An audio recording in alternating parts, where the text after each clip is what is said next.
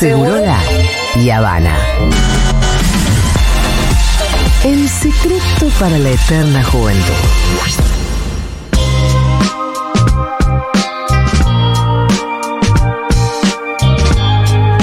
Muy bien, estamos muy contentos de recibir en la mesa y no voy a exagerar cuando lo, lo presente de este modo, creo que uno de los mejores periodistas eh, de la historia argentina.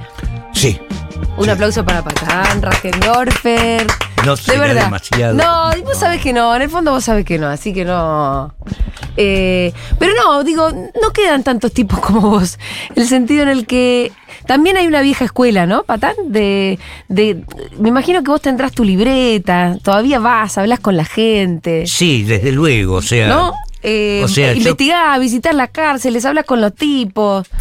O sea, pienso que Sí. una nota periodística no es sino el informe de una aventura. Exacto. ¿No? Este, no sé si me explico. Eh, No, sí, y además cuando uno te lee, porque además tenés muchos libros escritos, ¿no? Eh, además de guiones y cosas así, eh, nota que de verdad te, te- te metes en la aventura. Uno te imagina a vos como esos, como esos peri- periodistas de los policiales negros, por ejemplo. Eh, el tipo que es un poco protagonista de esa historia que está contando. Y uno siempre es protagonista de lo que de lo que escribe, ¿no? Bueno, de Aunque hecho- escriba en tercera persona. Sí. A mí no me gusta demasiado escribir en primera persona. En algunos casos es insoslayable, desde luego, pero este la primera persona siempre está, Sí. aunque no se la pronuncia. Claro. La primera persona de uno son los ojos de uno. Eh, es- es- además, esto es una, una pequeña anécdota de eso que estamos diciendo. Vos apareces en el bonaerense, en la película de Trapero. Sí, sí, eh, sí, exactamente. Eh, no, es, no es que seas de vos mismo, pero existe igual el personaje de vos mismo. Sí, sí, sí. Eh, también aparezco en el túnel de los Sí. huesos. Ahí ¿no? apareces como, vo- como vos mismo. No, ahí hago de preso. Ajá. Eh, Eh, hay que recordar que sí. eh, el túnel de los huesos se trata de una fuga, como dijo Pitu, Sí, que fue protagonizado narrada por, por el el Cacho Pitu. Lagarza, Sí. etcétera, etcétera, etcétera. Y yo hago de, de preso, este, que le dice a Raúl Taibo, que interpreta al capo de la fuga, Ah, este, que baje el perfil porque está llamando mucho la atención. Y me acuerdo que ahí le digo, este, eso no estaba en el guion, pero Sí. le digo, estás pasando tan desapercibido como una tarántula en un plato de leche, que fue un pequeño homenaje que le hice al Chandler, porque así empieza el largo adiós de Ah, Chandler con esa frase. Bueno, eh, en esa película que en un punto escribiste vos también, fuiste co-guionista de la película del bonaerense. Sí, sí, sí, sí. Em, bueno, eh, muchas cosas hay para conversar hoy y te quería decir que en realidad te invitamos porque te hemos citado más de una vez en el marco de la columna del Pitu, que estamos contando un poco historia de Lampa Argentina y bueno, vos, si hay alguien que lo investigó, fuiste vos, pero hay un montón de cosas para conversar con vos, podemos hablar de política, vos también escribiste el libro Patricia, que es la biografía eh, no autorizada de Patricia Bullrich y ahí hay una cantidad de cosas para contar eh, muy interesantes. Y entiendo que además también estás investigando la- el atentado contra Cristina. Exactamente, A mí me va a exactamente. interesar mucho esa investigación. Sí, este. Sí, a mí también me interesa Sí. mucho. A mí también me interesa mucho porque de algún modo detrás del hecho en sí, un hecho bastante raro, Sí. un magnicidio con una bala que no sale, hay toda una todo un escenario y toda una troupe de personajes que están anudados por este los hilos invisibles de la realidad.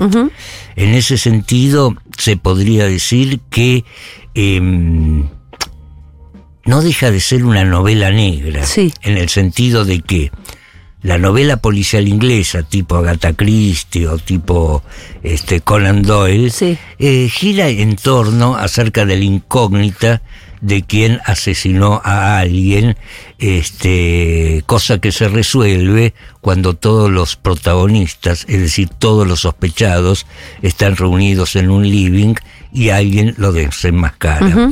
A diferencia de eso, la este, novela negra eh, tiene la siguiente mecánica. A partir de un crimen, se investiga ese crimen y esa investigación, en vez de conducir hacia la verdad, hacia su esclarecimiento, comienza a ser una fuente inagotable de otros de otras desgracias. Te va conduciendo a otras cosas, ¿no? Sí, exactamente. Y, y en esto que vos estás investigando de- del atentado, eh, fuiste encontrando ramificaciones. Voy encontrando ramificaciones, voy encontrando ramificaciones, este, al igual que este, las va encontrando, por ejemplo, Ubeira, Sí. ¿no? Y una de esas ramificaciones, aunque eso mucho no se dice, no deja de ser la jueza y el fiscal que investiga eso, ¿no? Tremendo. Exactamente. Tremendo. Y además, digamos, Pero este, no solamente en cuanto a lo que nosotros vemos que, que básicamente no investiga. Lo que encubre, lo que encubre. Y además hay otras, toda una serie de circunstancias que va llevando, digamos, la extensión Sí. de esa conjura, la extensión de, esa de ese complot hacia otras personas hasta ahora insospechadas. Por ejemplo, este, el 27 de agosto, o sea, cuatro días antes, Sí. Fue el día que había elegido Sabac Montiel para cometer ese hecho, Ajá. ¿no? El día que pide que le traigan el arma y no se la trajeron. Eh, no, ya estaba con el arma, ya estaba con el arma, digamos, ese día debía dispararle, pero se acobarda por una cámara de C5N justamente Ajá. que decía que lo perturbaba demasiado. Ahora bien, ese día que estaba previsto para que ese atentado sea cometido, fue el día que la policía de pronto reprime a toda la gente que aguardaba a Cristina. ¿No? No sé si ustedes se Sí, acuerdan. me acuerdo. El quilombo de las vallas, etcétera, etcétera, Sí. etcétera. Ahora, de algún modo, la coincidencia de que ese era el día fijado para el atentado y que en esa ocasión, sorpresivamente y sin motivo alguno, la policía reprimiera, de algún modo me da la idea, me da la sospecha de que la policía no quería hacer otra cosa que liberar la zona. Ajá. ¿no? Y no estamos hablando en este punto de Caputo ni de Gerardo Milman, sino estamos hablando de la policía de la reta. Ay, patan tantas cosas, se me pone la piel de gallina porque acaba de decir también que la jueza Capuchetti más que no investigar es directamente cómplice. Exacto. Bueno, uno puede decir que al no investigarse es cómplice, ¿no? Pero ¿cuál es el hilo que para vos es muy claro que ella decidió soltar?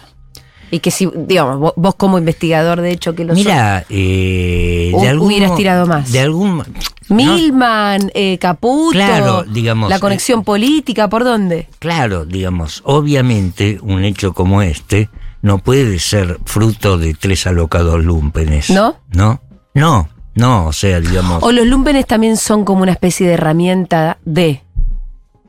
son una herramienta de, son una herramienta, herramienta de, siempre lo son. O sea, digamos, tipos como Gabrilo Princip, que en 1914 mar- mata al archiduque Sí. Francisco José, era, digamos, este, un tipo que pertenecía a un- una organización eh, nacionalista muy marginal, el tipo que mató, o perdón, que hirió al Papa, eh, a- Alik Agga, no Sí. pronuncio bien el turco todavía, Sí. es uno de los idiomas que menos domina, Ajá. digamos, era también, digamos, un, un tipo que pertenecía a un grupo ultraderechista muy marginal como Revolución Federal, los Lobos Grises. Los Pero vos lo que Grises. decís es que eh, hay, hay esta nota común que tienen estos grandes atentados, eh, es que hay poderes mayores que utilizan a estos loquitos de alguna manera como brazo ejecutor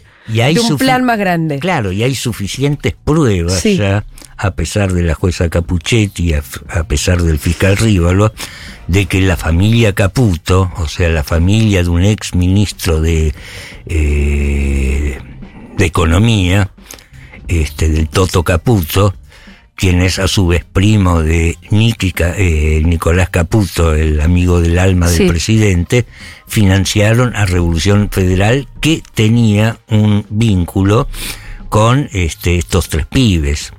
Estos tres pibes también tenían un vínculo con este una especie de puntera ultraderechista que se hace llamar Delfina Wagner, este, quien produce, junto con otra que se llama Mariela Monrue, eh, las dos los dos móviles callejeros de crónica, donde aparece Brenda Uriarte y Sabac Montiel este, despotricando contra los planes sociales, ¿no?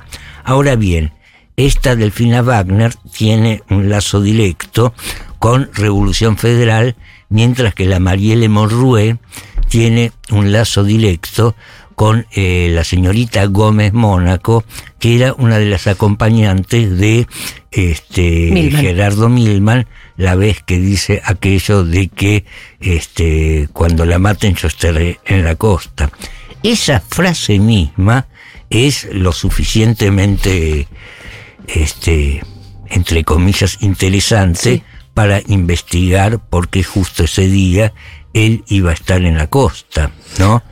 Y este, que es otra de las cosas que la jueza eh, no solo se olvida de este, investigar, sino que además eh, pone en una situación de riesgo penal a la persona que escuchó esa frase en la confitería Casablanca y aportó ese dato, ¿no?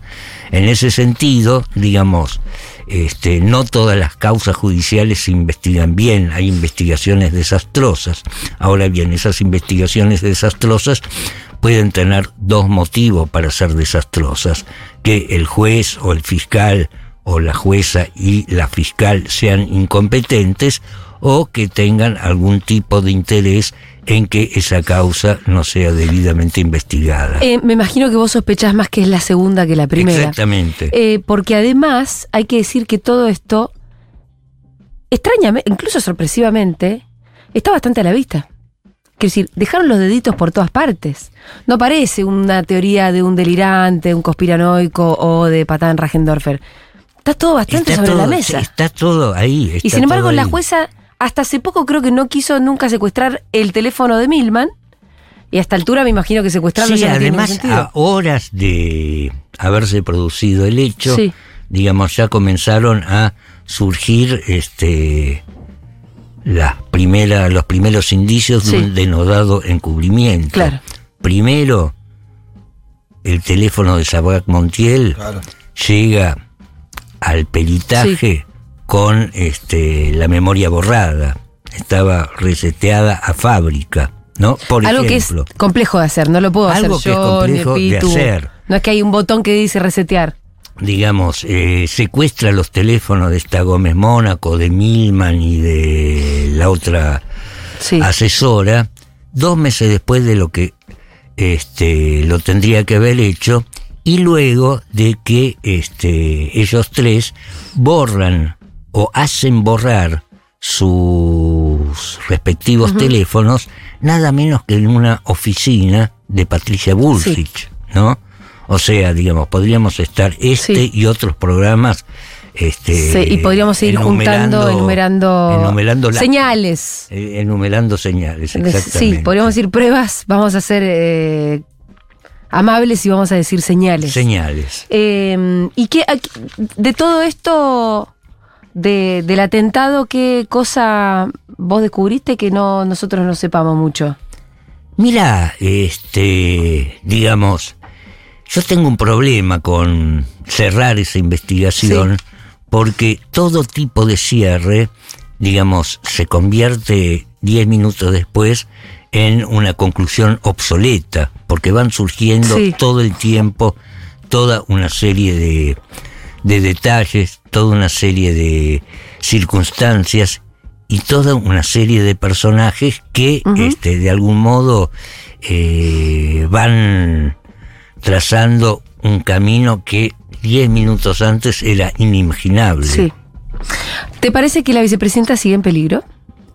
Yo pienso que sí. ¿Sí? Yo pienso que sí. Yo pienso que sí porque este no solamente, no solamente por eh, el hecho de que pueda existir otra conspiración para terminar con ella, sino porque ella es parte de este país y pienso yo que todo el país está en peligro.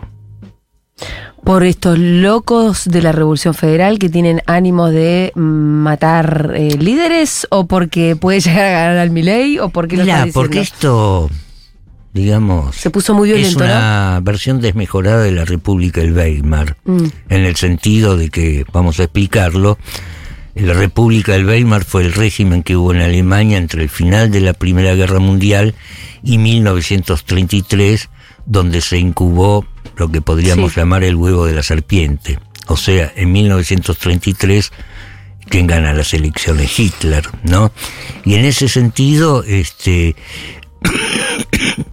eh, me parece de algún modo espeluznante que tanta gente, tanta gente, este, eh, se manifieste a favor de que ganen sus verdugos, ¿no? Es una, qué sé yo, por ejemplo, en, en 1989 Menem hizo su campaña hablando de la revolución Sí. productiva y del salariazo. Después hizo todo lo contrario, pero dijo, si Pero yo lo hubiera sabíamos. dicho, si yo hubiera dicho lo que iba a hacer, no me votaba nadie. Pero estos dicen lo que van a hacer, estos dicen lo que van a hacer y, digamos, no obstante, eso cautiva a sus futuras víctimas. ¿Y por qué pensás que se da eso? Eh, ¿Por qué esta elección social? Que a- a- Y es a- raro, es Mm. raro porque, como dijo alguna vez Gramsci, el tiempo viejo ya pasó, el tiempo nuevo puja por nacer, es el tiempo de los monstruos. Y en ese sentido a mí me llama mucho la atención, por ejemplo, los pibes esos que reparten cosas, los pibes de Rappi, Delivery. los de Sí. delivery, que son, digamos, la precarización laboral a la enésima potencia, ¿no? O sea, no tienen ningún, ningún, ningún derecho, ¿no? No tienen ah, eh, sueldo, no tienen aguinaldo, no tienen vacaciones, no tienen derecho a lastimarse una rodilla si un vehículo lo roza, se preocupan más por la pizza que llevan que por su rodilla, pero como de una manera absolutamente desesperada y extrema, están tan solos que esa soledad tal vez los hace pensar como empresarios, ¿no? Y votan como empresarios, votan como si fueran Paolo Roca, ¿no? Es, digamos, yo pienso que el problema argentino actual, además de ser político, es algo psiquiátrico. Mm. Eh, bueno, tenemos otros temas también hablando de problemas psiquiátricos. No, eh, vos escribiste el libro de Patricia Bullrich también, La historia no autorizada, que tiene, bueno, eh, un, arco un arco narrativo. Y podemos decir también psicológicos, porque de verdad pasar de haber sido eh, parte de Montoneros a hoy ser una de las exponentes, y parte de Montoneros además ella perteneciendo a una familia patricia, bueno que muchos de los Montoneros pertenecían, ¿no? Y ahora a ser eh, una de las representantes eh, de la derecha argentina y posible próxima presidenta, no lo sabemos porque de verdad puede un poco pasar cualquier cosa, pero está, por lo menos está cerca. Eh, y habiendo pasado casi por todos los gobiernos, casi, ¿no? Es difícil de entender cómo la gente además le sigue creyendo, la sigue bancando, cómo, cómo no eh, esas idas y vueltas no generan una cierta desconfianza.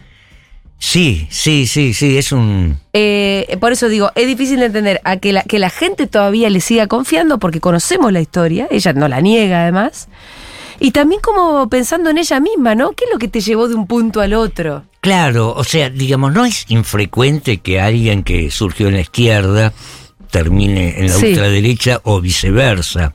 Qué sé yo, por ejemplo, Mussolini empezó en el Partido Socialista y no terminó ahí, por cierto. O Rodolfo Walsh llegó a militar en la Guardia Restauradora Nacionalista y, digamos, eh, sabemos, digamos, quién fue afortunadamente o cómo terminó Sí. afortunadamente. Pero este, lo que está diciendo es la gente puede cambiar. la gente puede cambiar. Y- y es pero lo que- frecuente. Lo que, Patricia Bullrich hizo no es exactamente eso, sino fue una continua Claro, sustitución de lealtad, Sí. ¿no? Y en ese sentido, este, eh, se puede suponer que ello responde a este, una personalidad muy cambiante o este, muy anhelante en lo que ella cree que es la perfección, ¿no? Una persona que busca continuamente ser mejor y para ello, digamos, deja de ser lo que hasta ese momento fue. Este, ¿Eso, Pero ¿eso no- te parece que es lo que la mueve? no, no, no, eso es lo que la gente cree, Ajá. o eso es lo que se puede creer. Ella en realidad siempre fue la misma persona y siempre, digamos, su anhelo, su ideal fue la acumulación de poder, sea donde fuere y al lado del ganador de turno.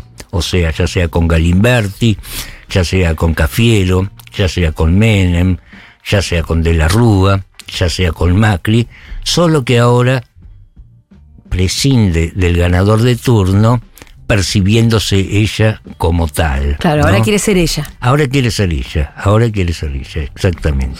Háblame un poco de la, de- de la relación de ella con Galimberti. Mirá, este... Ella fue cuñada de Galimberti. ella fue cuñada de Y Galimberti. fue su referente directo. Exacto. Te voy a contar una anécdota. A ver. Ella, viste que reconoce que estuvo en la J, pero Sí, no, no pero en no Montoneros. montoneros. Que ahí hay una línea también un poco difícil de definir, ¿no? No, ¿Qué, qué no era es- una cuestión de grados? No, no, no. O sea, digamos, eh, era diferente estar en una Sí. organización de superficie como la JP Claro. o la UES o la JUP que en el aparato militar, no, no cualquiera. Pero a partir de que Montoneros entra en la clandestinidad, comienza a articularse lo que se llamaba una política de doble encuadramiento, o sea, quienes estaban en las organizaciones de superficie también cumplían, según su capacidad, este, ciertas tareas en el aparato militar, según su capacidad. Y la capacidad de, de Patricia, digamos, no era muy este, era muy jovencita, ¿no? Y eso de grados militares, en Joda se decía que su grado militar era de cuñada primera, Sí. ¿no? Pero ella, en el año 74, militaban en la columna norte, Ajá. Uno de sus referentes era, el Galimberti, este, cumple ciertas tareas muy secundarias en el secuestro de este, los hermanos Born. que eran tareas secundarias? Un día la mandaron a monitorear este, la densidad del tráfico en la avenida Libertador, por donde tendría Eso que dice cuánto dura el semáforo, Exactamente, eh, exactamente. cuándo pasa el tren. Exacto, esas cosas. Sí. Esas cosas. ¿Y ella sabía para qué era eso? No, posiblemente no, posiblemente lo único que sabía era lo que tenía que hacer, pero no lo sabía. El secuestro propiamente dicho está comandado por este Galimberti y por Roberto Quieto Sí. que este monitorea todo. Roberto Quieto era una especie de inspector del asunto y el jefe operativo era el Galimba. Ahora bien, en ese secuestro este, hubo dos muertos. El chofer de los Born, que al ser emboscado este, por vehículos montoneros, este, extiende una mano hacia la guantera para sacar un chumbo, en ese momento lo barre una ráfaga de ametralladora que este, también mata a la persona que tenía al lado. No se sabía exactamente quién era la persona que estaba al lado, se pensaba que era un custodio, pero no lo era.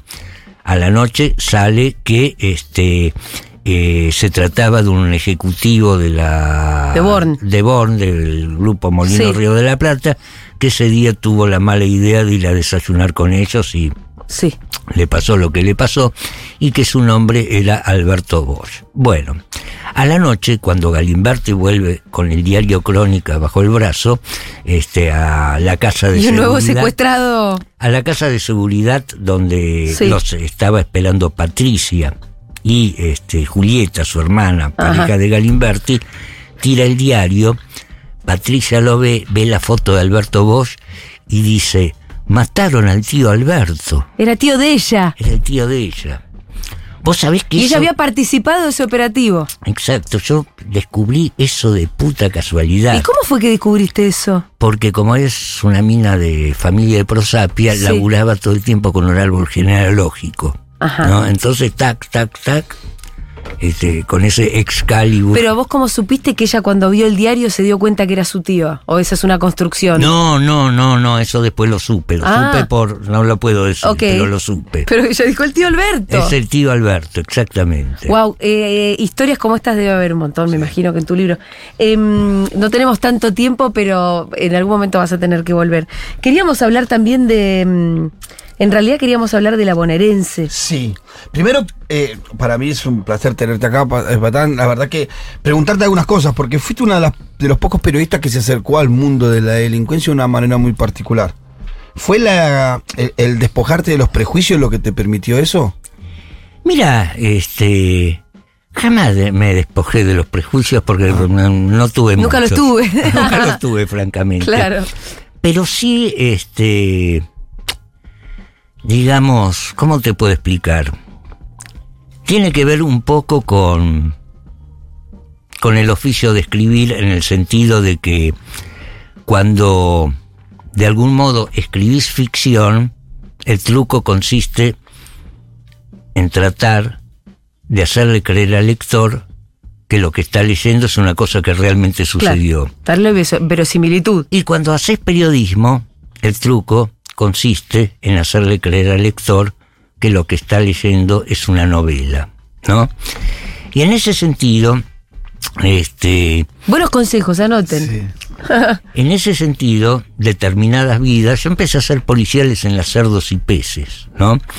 Donde este, tenía una columna, así empecé, que se llamaba Vidas Ejemplares, que eran biografías sobre los grandes pistoleros de lo que yo llamo la época de oro de la delincuencia argentina, década del 50 y del 60, o sea, el Pichón La Quinestra, el pibe Villarino, el Lacho Pardo, ese tipo de poco, y su contracara, que era el comisario Meneses, ¿no? O sea, cosas que este, de algún modo me hacían acordar a los policiales franceses que yo veía en mi adolescencia, Jean-Pierre Melville, etcétera, etcétera, etcétera, ¿no? Este, en ese sentido, eh, tuve la suerte primero de incursionar en esa rama de la crónica policial y segundo, vivir en ese momento en San Telmo donde este muchos vecinos míos este no vivían digamos de cuestiones demasiado legales y este a mí me, me encantaban escuchar sus historias no en ese sentido este em, digamos, yo no empecé a hacer, o sea, la, yo digo siempre que no, no hacía periodismo policial, sino periodismo delincuencial, Sí. ¿no? Y realmente empecé a hacer periodismo policial en el sentido estricto de la palabra cuando hice la bonaerense. ¿Y cuál es, eh, qué- qué- cuál es la definición y cuál es la diferencia? Mira, el periodismo policial es reflejar o reconstruir este Todo el hecho. todo el hecho Sí. o, o el AMPA o este digamos ese mundo desde el punto de vista policial Claro. y eso digamos no es este una cosa abstracta porque la mayoría de los cronistas policiales la única fuente de fuente información es que esa. tienen es la cana no y para mí la cana este es otro personaje en el elenco de una historia Claro. al igual que el juez ¿no? Y, el de- y al igual que el delincuente. Y al igual que el delincuente, exactamente, y siempre en cada historia cada uno de ellos cumple un rol determinado. O sea, nada de preju- prejuicios, ¿no? Digamos, hay, a veces, hay veces donde el delincuente es un canalla y el juez o el fiscal pueden llevarse los laureles de, de, de ese final feliz si es que lo tiene y otras veces no, pero todos, digamos, son personajes de este, una historia. En ese sentido, lejos de este, creer que un periodista debe resolver los casos, porque un periodista no tiene ni medio ni recursos, yo no ando por la vida con órdenes de allanamiento entrando en lugares, un periodista debe hacer una investigación de la investigación. Claro. Entonces hablar con el juez, con el fiscal, a ver en qué andan todos. Y ahí vos, eh, bueno, pero lo que el Pitu también se refería un poco que le, no sé cuántos periodistas son tanto de acercarse a hablar con el delincuente. De hecho, vos estás contando que incluso en tus orígenes no es que tenías que ir a la cárcel para, para, para cruzártelo, sino que eran, eran tus vecinos y te divertían sus historias. Sí, además a través de circunstancias fortuitas uno, uno va conociendo, uno va conociendo. Por ejemplo, el cura Pérez. ¿Cuál era ese? El cura Pérez no era cura, sino un, Me mucha- imagino que no. un muchacho que se mandó una chaco, una vuelta disfrazado con una sotana y le quedó el mote. Y bueno, yo trabajaba en el Diario Sur, Ajá. en el viejo Diario Sur que dirigía Eduardo Luis Dualde, en el comienzo de los 90, y me llega la carta de un preso, este, que estaba preso en el sur y quería que lo trasladen ahí, y este era Juan Carlos Pérez, alias el cura. Entonces, digamos, yo leo esa carta, se la muestro a mi jefe, Juan Carlos Novoa. ¿Te la manda vos? Sí, sí, lo mandó al. Quería que, digamos. Sí, que la lea vos. ruido con eso, Sí. etcétera, etcétera, etcétera. Y veo que escribe muy bien. Ajá. Bueno, hicimos todo lo posible para traerlo a. Terminó en devoto, ¿Y por Eh. qué te preocupaste en su requerimiento porque me gustó, me atrajo la manera de decirlo? de decirlo. Tenía una buena escritura, tenía una buena o sea, prosa. ¿te el gustó su prosa y dijiste le voy a dar bola y voy Bueno, a tratar de... terminamos haciendo que sea nuestro corresponsal en Devoto. Claro. Todos los miércoles escribía una columna que era maravillosa. Ah, mirá. Desde mi celda. Sí. Desde mi celda. Este. ¿Y que contaba las cosas que sucedían ahí en Devoto? Sí, sí, cosas impresionantes. Sí. Cosas impresionantes. Y este.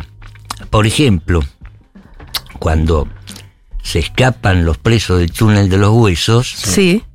Cacho y todo eso. Cacho y todos esos, el túnel de los huesos, estamos hablando de un osario clandestino que tenía los muertos, al principio pensamos que eran desaparecidos, que eran los muertos de la masacre del pabellón 7, Claro. una que gracias a Claudia Exacto. que es una gran abogada, logró que ese crimen sea considerado un crimen de lesa humanidad. Bueno, pero cuando los muchachos estos, este, Cacho Lagarza y Kiko Bertogaray, este, plane- digamos, descubren eso en medio de cuando estaban excavando, este, le proponen a al cura Pérez escribir una- esa historia.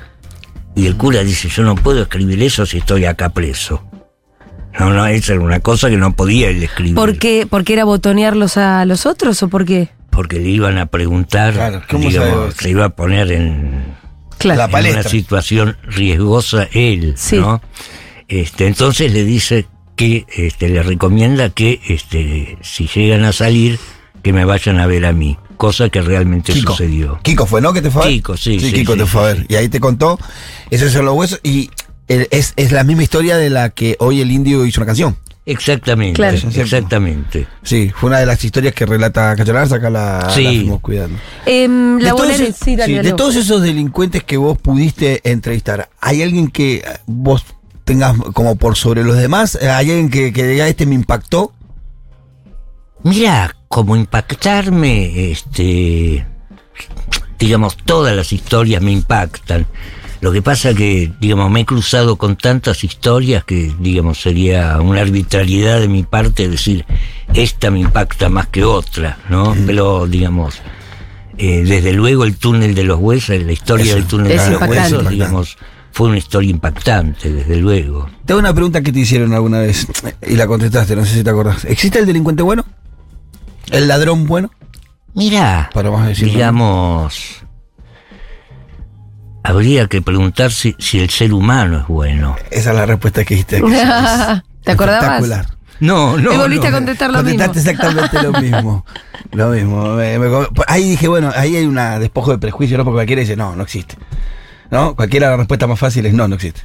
Bueno, no sé. Yo creo que eh, es muy bueno. Acá a veces nos damos cuenta la diferencia entre robarle a una jubilada su cartera, que es una de las cosas que decidió el gordo Valorera, ¿no? De, al principio de su cacho, carrera. cacho. De, bueno, del Lagarza. Sí, también, el valor también, lo mismo. Los dos, nadie empieza robando banco. Y otra cosa es decir, bueno, yo quiero robarle a los bancos. Sí, sí, digamos, acá hay... ¿Para vos hay diferencia moral o no? Al final. Mira, hay una diferencia profesional. Bueno, además de que hay una- es una logística en el- distinta, en ¿no? el- en el sentido de que robar, digamos, una cartera, tal vez corres más riesgo Sí, que afanarte un banco, sí. ¿no? O sea, el otro día uno se afanó un teléfono y los vecinos lo lincharon, Sí. ¿no? En ese sentido, digamos, este, ¿cómo te puedo decir? Este, ¿qué preferirías escribir si fueras escritor o escritora? Este, los chistes de, de los papelitos que vienen en el chicle bazooka No, una O- novela. o el Ulises de Joyce, ¿no? Hay algo parecido. Yo pienso que en personajes como, como el Cacho Lagarzo, como el Gordo Valor, o como el Kiko, incluso lo hablamos eso con Kiko, este, Tato Ruiz. o el Tato Ruiz, etcétera, etcétera, etcétera, lo que a ellos, le, la libido de ellos pasaba por la construcción de un plan, Mm. ¿no? Yo supongo que la construcción del plan, el se le puede llamar trabajo intelectual que Sí. haces ahí, este es comparable con el cineasta que hace un guion. Te iba a decir o- que hay algo de arte, ¿no? hay algo de arte. Hay algo de arte. algo de arte Sí. y hay algo de lucha contra el azar. Bueno, Valor en una entrevista que le hicieron en un momento dijo, no, no nada me estaciaba más que el plan se, se termine cumpliendo como lo planeaba. Claro, Era claro. como ahí, el vulnerar eso. Exactamente, era el, el plan de como vulnerar. su Por eso, adicción a eso. Digo, el arte se manifiesta no solamente en la creación y en la creatividad, eh, sino también en lo que, en, en que hay algo medio inexplicable que te mueve. Exacto. Porque no era solo por la guita, uno se puede imaginar. Hay otras formas. No, no, no, no, es por el plan, Sí, sí, es sí, el plan. O sea, Y, y porque hay algo de belleza en eso, en la consecución de un hubo plan. planes, digamos, que son, me voy a permitir este adjetivo, bellísimos. Por ejemplo, el robo a la sucursal del Banco Banco, Banco Río es una maravilla, es Es una, maravilla, porque... Ahí hay un actor que está eh, eh, vinculado a la superbanda y a... Exactamente. Beto. Beto, la- El la Beto, exactamente. Porque, digamos, los tipos tenían dos horas para, digamos, tener Sí. abierta la caja de seguridad. Y la única manera de abrirla era estar rodeado por la policía. Sí, es Entonces, lo primero que hacen es una toma de rehenes, ¿no? Para tener toda la policía alrededor. Que era una puesta en escena, en realidad. Era una puesta en escena. Y el túnel que habían cavado no era para entrar, sino para salir. O sea, digamos, me acuerdo que el comisario Seis Dedos todavía estaba Sí. negociando. Pierde, la- pierde el puesto por ese caso. Sí, estaba negociando la pizza y estos ya se habían ido. Y este seguía, si me das un rehén. El, este, el- el libro es bárbaro de Fito Palacios. Sí, ¿no? sí, Es sí, un libro que te hubiese gustado escribir. Sí, totalmente. Esa historia te la, la podrías haber escrito vos Además, también. Frito es un Sí. periodista del carajo. Eh, vos también y muchas gracias por haber pasado por acá, No, Patán. por Nos quedamos favor. con millones de cosas para conversar, pero bueno, eh, habrá alguna otra oportunidad. Seguramente. Muchas gracias. Pasó Ricardo Patán Rajendorfer por Seguro La Habana.